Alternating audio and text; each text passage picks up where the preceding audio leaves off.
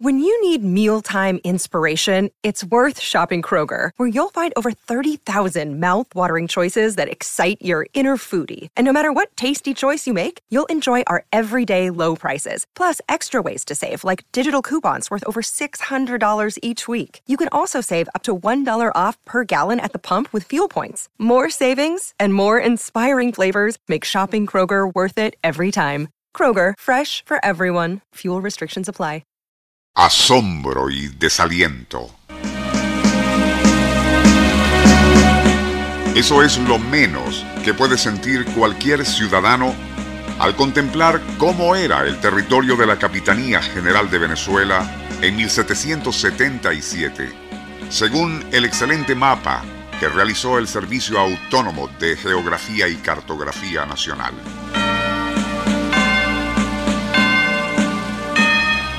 Y no es para menos, pues en dicho mapa aparecen territorios que, por las buenas o las malas, nos fueron arrebatados por otros países y hoy forman parte de su patrimonio geográfico.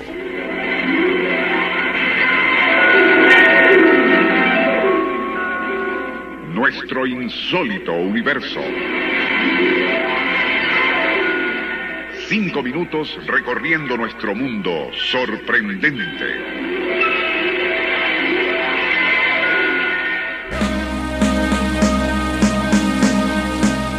En aquel mapa de 1777 y por el lado oeste, toda la península de la Guajira pertenecía de manera inequívoca a la provincia de Venezuela. De igual manera, el territorio nacional abarcaba mucho más allá de lo que es hoy el reducido estado Barinas e incluía por el sur hasta el río Caquetá y por el suroeste se extendía hasta otro río con el muy apropiado nombre de Los Engaños. Luego, hacia el oeste neto, nuestro territorio llegaba hasta los cerros de Bobalí.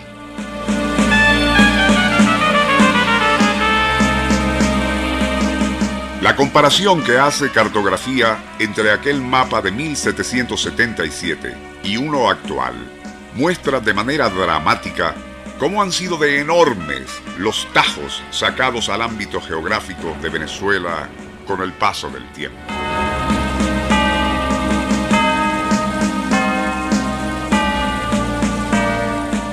No menos deprimente es el despojo que se nos hizo por el área sudeste y este neto, pues la vasta extensión territorial que se adentraba en lo que actualmente es parte de Brasil incluía desde el río Branco hasta Sierra Mapuera, en el territorio Esequibo, siguiendo hacia el norte para incluir a la isla de Trinidad.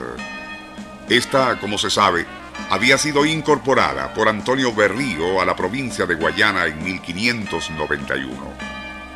Pero en 1797, y ya constituida la Capitanía General de Venezuela, esa isla fue ocupada por una flotilla inglesa. España reconocería la soberanía británica sobre Trinidad en marzo de 1802 y por medio del Tratado de Amiens. Por cierto, que este caso que hoy nos ocupa es uno que definitivamente requiere el tratamiento televisivo, ya que por más vívida que sea nuestra narrativa y efectivo el apoyo sonoro que se dé a la misma, nada es tan dramático como el impacto visual que provoca contemplar en el mapa de cartografía nacional lo que era Venezuela geográficamente hablando y cómo la han dejado. Nuestro insólito universo. Email insólitouniverso arroba unionradio.com.be Libreto y dirección Rafael Silva les narró Porfirio Torres.